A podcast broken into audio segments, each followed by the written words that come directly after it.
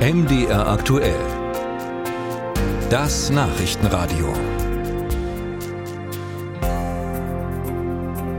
Der Immobilienmarkt in Deutschland ist hart umkämpft, insbesondere in großen Städten. Mieten steigen, auch die Preise für Eigentum und das sorgt bei Mieterinnen und Mietern für Ängste. Beispielsweise, wenn die eigene Wohnung verkauft wird an einen neuen Eigentümer.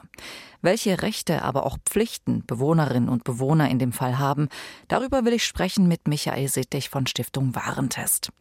Herr Sittig, wenn ich als Mieterin davon erfahre, dass meine Wohnung verkauft wird, muss ich mir Sorgen machen, dass bald die Kündigung ins Haus flattert? Zunächst mal muss man sich äh, keine Sorgen machen. Also steht im Gesetz, Kauf bricht nicht Miete. Das heißt, der Mietvertrag, ähm, den ich mit dem alten Eigentümer, Besitzer der Wohnung äh, geschlossen habe, der gilt erstmal weiter, auch mit dem neuen Besitzer.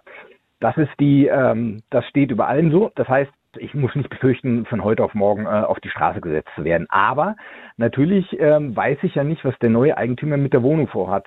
Ähm, vielleicht ist Spielraum für Mieterhöhungen, dann, dann muss ich da also quasi finanzielle Belastungen, höhere, größere äh, erwarten. Oder aber er will vielleicht sogar in, äh, in, Zukunft selber in die Wohnung. Also mit diesem Wohnungsverkauf sind dann doch ähm, Ängste verbunden und die, die Rechte, die der Mieter, die Mieterin in diesen Konstellationen hat, äh, die haben wir in unserem Heft Finanzes aufgeschrieben. Und was gelten da für Fristen? Wann kann er in die Wohnung?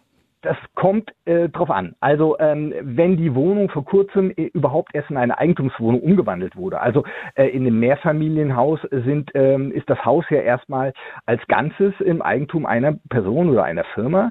Aber es gibt die Möglichkeit, äh, diese einzelnen Wohnungen in einem Mehrfamilienhaus zu Eigentumswohnungen zu machen. Wenn diese Umwandlung stattgefunden hat zur Eigentumswohnung, dann sind die Menschen, die in diesem Mehrfamilienhaus wohnen, erstmal mindestens drei Jahre lang vor sogenannten Eigenbedarfskündigungen geschützt. Mhm. In vielen Kommunen, wo, wo die Mietpreise eh schon hoch, äh, hoch sind und die, der Wohnungsmarkt angespannt sind, sind sogar zehn Jahre. Und wenn ich Kinder habe, habe ich dann einen besonderen Schutz vor einer Kündigung? Die Kinder an sich bringen noch nichts. Also es gibt vor ganz groben äh, Ungerechtigkeiten gibt es einen gewissen Schutz. Also sagen wir mal, der äh, neue Eigentümer möchte seinen Enkel äh, äh alleine in eine 160 Quadratmeter Wohnung setzen und in der dieser Wohnung wohnen bisher äh, eine Familie mit vier Kindern oder so.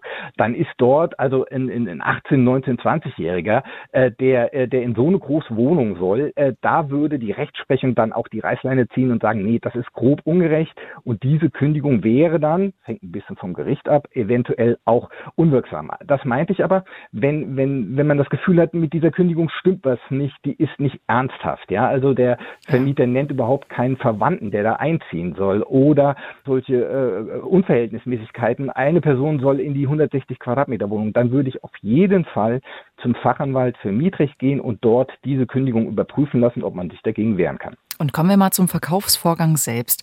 Muss ich denn Kaufinteressierte zur Besichtigung in meine Wohnung lassen?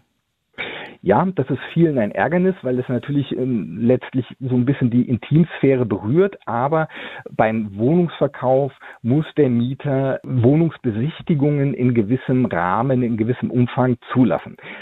Dieser Umfang steht nicht im Gesetz. Man kann aber sagen, aufgrund der in der Vergangenheit ergangenen äh, Gerichtsurteile, so ganz grob kann man sich orientieren, drei Wohnungsbesichtigungen äh, pro Monat.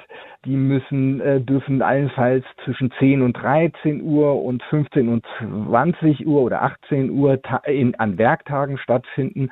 Und der Vermieter, ganz wichtig, kann natürlich nicht den Besichtigungstermin bestimmen. Also der Vermieter muss schauen, dass, der, dass die Termine auch für den Mieter passen und äh, es muss entsprechend vorher angekündigt werden.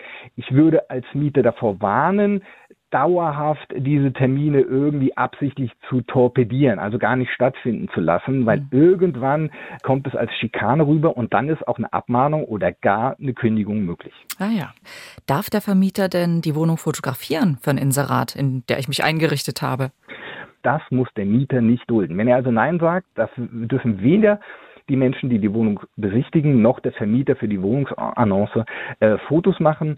Was anderes ist es, also von außen sind, sind Fotos möglich, wenn, wenn von meinen Dingen in der Wohnung dann nichts zu sehen ist äh, und auch alte Fotos. Nur mal angenommen, der Vermieter hat noch Fotos von früher, als äh, jemand anderer in der Wohnung gelebt hat. Solche Fotos äh, darf der Vermieter benutzen.